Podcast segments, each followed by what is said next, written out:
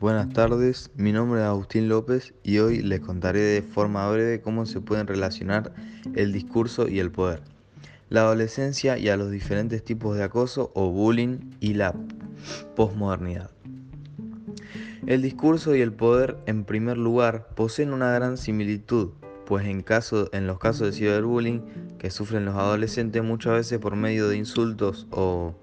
menosprecios verbales, se da una, una especie de discurso en donde se adopta una postura un tanto absoluta que busca desprestigiar a los otros,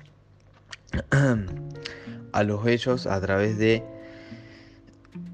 lo que se expone, además del hecho que dicho discurso carga con carácter polémico, doblemente receptivo. Una parte de nosotros lo ve de forma positiva y la otra de los otros lo ve de forma opuesta. Junto con que cuenta con una parte descriptiva, la ideología o pensamiento dominante, que en este caso sería el sentimiento de superioridad con respecto al otro o los otros. Y analítica, que es el efecto que el discurso posee sobre otros, como en este caso el ciberbullying, se, eh, sería el daño principalmente psicológico de la víctima. A su vez, otra forma de relacionar los discursos y su carácter político con respecto a, la adolescencia es que, un, eh, es que un medio que los adolescentes utilizan con frecuencia es el de las redes sociales,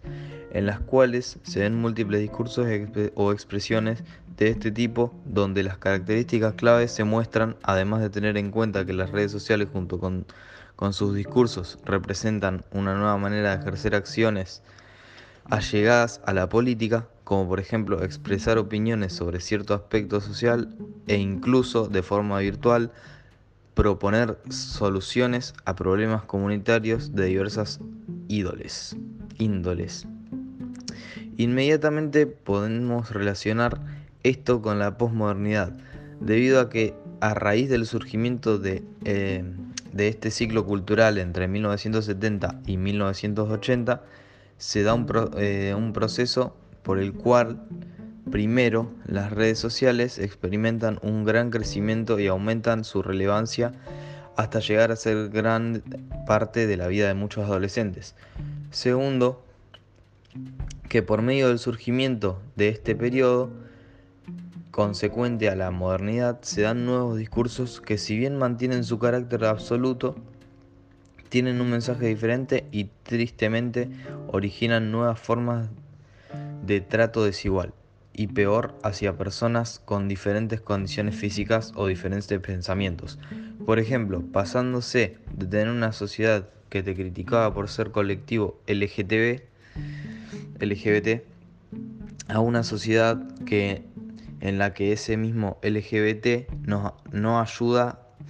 a que la discriminación hacia sus miembros baje